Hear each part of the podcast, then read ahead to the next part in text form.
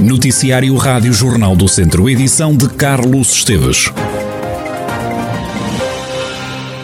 Vai avançar de imediato a empreitada da obra de requalificação do troço da linha da Beira Alta entre Mangualde e Celurico da Beira, uma extensão de 34 km, vão ser investidos 69 milhões de euros.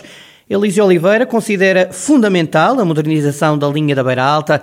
O presidente da Câmara de Mangualde defende que este investimento já vem tarde torna o nosso território, esta intervenção, mais atrativo e mais competitivo e só peca por tardia. Eu, quando estive na PSA, fiz parte de um grupo de trabalho onde estava prometido pelo Governo esta obra estar concluída em 2019. Ou seja, está a começar quase no final de 2021. Mas já sabe, os projetos e as contratações públicas são o que são e o importante a realçar é que vai começar é uma obra para o futuro e temos todo o futuro a poder beneficiar desta intervenção que é muito importante e, portanto, como digo, torna Mangualde uma localidade estrategicamente competitiva e este é mais um reforço nesse sentido. O autarca de Mangualde diz que estes trabalhos vão reforçar a vertente de transporte de mercadoria dos comboios da linha da Beira Alta porque vão baixar os custos de logística. Este troço vale na medida em que faz parte de um conjunto de cinco troços que vai transformar toda a linha da Beira Alta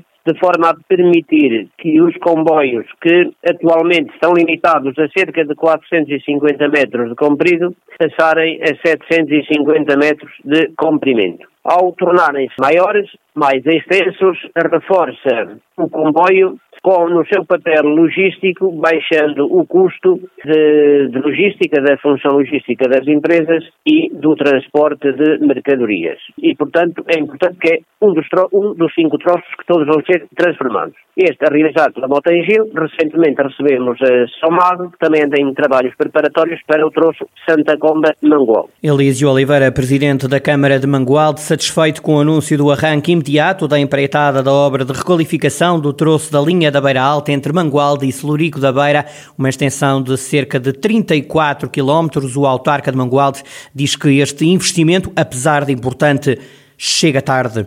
O presidente da Conselhia do CDS assume a derrota do partido em Viseu nas últimas autárquicas. Os centristas deixaram de ser a terceira força política no Conselho, passaram para o quinto lugar, ficaram atrás do Chega e da Iniciativa Liberal, dois novos partidos. O CDS perdeu mais de mil votos para a Câmara e na Assembleia Municipal ficou sem representação. O presidente da Conselhia do CDS, Paulo Duarte, salienta que há alguns fatores que penalizaram o partido nas urnas. Quando partimos para estas eleições, eh, estávamos perante uma estrutura política, nomeadamente a Conselhia, a Comissão Política Conselhia, que estava dizimada, quer por eh, inação, quer por eh, até alguma saída de elementos, portanto, estava inoperante.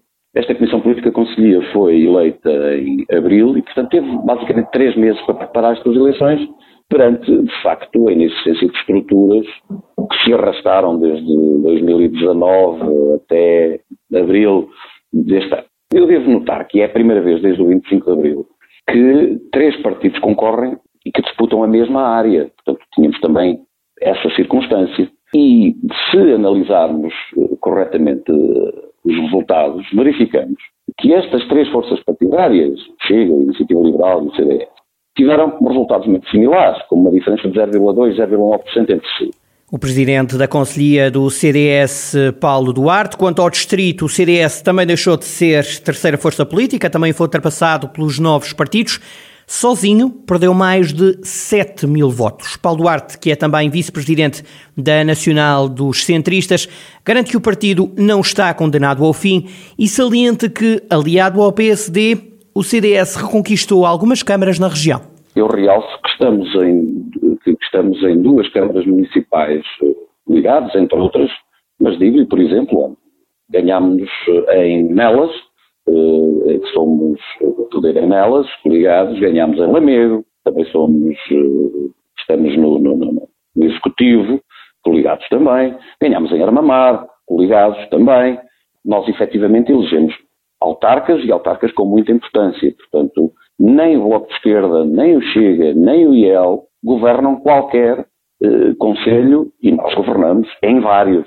Portanto, o desaparecimento do CDS parece-me manifestamente exagerado, para não dizer risível. Paulo Duarte, líder do CDS em Viseu e dirigente nacional do partido, a reagir aos resultados das eleições de domingo. Despedimento coletivo na empresa Covercar, em nelas vão ser dispensados mais de 30 trabalhadores, como dá conta Amadeu Santos, do Sindicato das Indústrias Transformadoras do Centro-Norte. São 33 trabalhadores que estão abrangidos, que eles prevêem para o despedimento coletivo alegam dificuldades da questão dos setores que eles trabalhavam para, para o setor automóvel, alegam essas dificuldades no, na crise também que há algum, em alguns setores do automóvel, eles alegam isso para esse despedimento. E como é que estão os trabalhadores? Desanimados, não é? Alguns trabalhavam lá já há diversos anos e por isso agora também não há, não há alternativas ali na zona, também não é muito, não é? E eles vinham a reduzir o, o trabalho em si os trabalhadores já desconfiavam que haveria e que não, não havia novos projetos eh, e não havia justificações da parte da administração, não havia grandes justificações, havia um, um bocado de abandono em si e por isso os trabalhadores já contavam que isto previam que isso viesse a acontecer mais dia menos dia. Os funcionários vão agora eleger uma comissão para negociar com a empresa para tentar rever pelo menos alguns despedimentos a empresa promete pagar tudo a quem ficar sem trabalho. Uma notificação que prestaram aos trabalhadores que pagam tudo de acordo com a lei, não é? Embora as indemnizações que a lei prevê eh, tiveram uma redução drástica nestes últimos anos, por isso eles, os trabalhadores querem ver se conseguem melhorias para para não serem tantos despedidos, não é? Porque agora vai uma questão de, de negociação, eles têm que agora vão eleger uma comissão também para, em conjunto com os sindicatos, para podermos acompanhar, para tentar que seja, haja uma melhoria na questão das indemnizações e tentar que não haja aquela a, a percentagem dos trabalhadores a despedir, vamos lá ver. Amadeu Santos, do Sindicato das Indústrias Transformadoras do Centro-Norte, sobre o despedimento de dezenas de funcionários da Covercar em Nelas, uma empresa que abriu portas em 2017 e que chegou a empregar centenas de pessoas.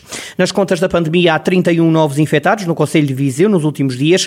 Olhando para a região, há ainda registro de 8 novos infectados em Lamego e de 3 infecções no Conselho de Mangualde. Há seis políticos da região na lista de beneficiários de subvenções vitalícias do Estado, mas nem todos estão a receber essa reforma. Ana Fernandes. O antigo ministro da Administração Interna e da Defesa e por várias vezes secretário de Estado, António Figueiredo Lopes, é o ex-político da região que tem a subvenção vitalícia mais alta. Recebe todos os meses 3.222 euros, num apoio que lhe foi atribuído em 1996. Arlindo Cunha, antigo ministro da Agricultura e hoje presidente da Comissão Vitivinícola Regional do Dão, recebe por mês 2.345 euros. Carlos Marta, ex-deputado e antigo presidente da Câmara de Tondela, ofere 1.208 euros.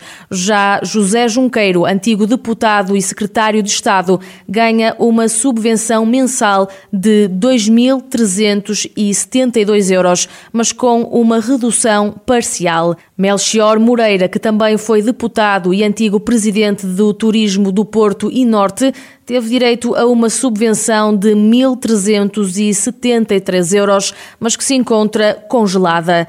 Já o atual deputado e ex-secretário de Estado, José Cesário, tem suspenso um apoio mensal de 2.899 euros. A jornalista Ana Fernandes, com a lista de beneficiários de subvenções vitalícias do Estado na região, apoios que são acumuláveis com outras reformas.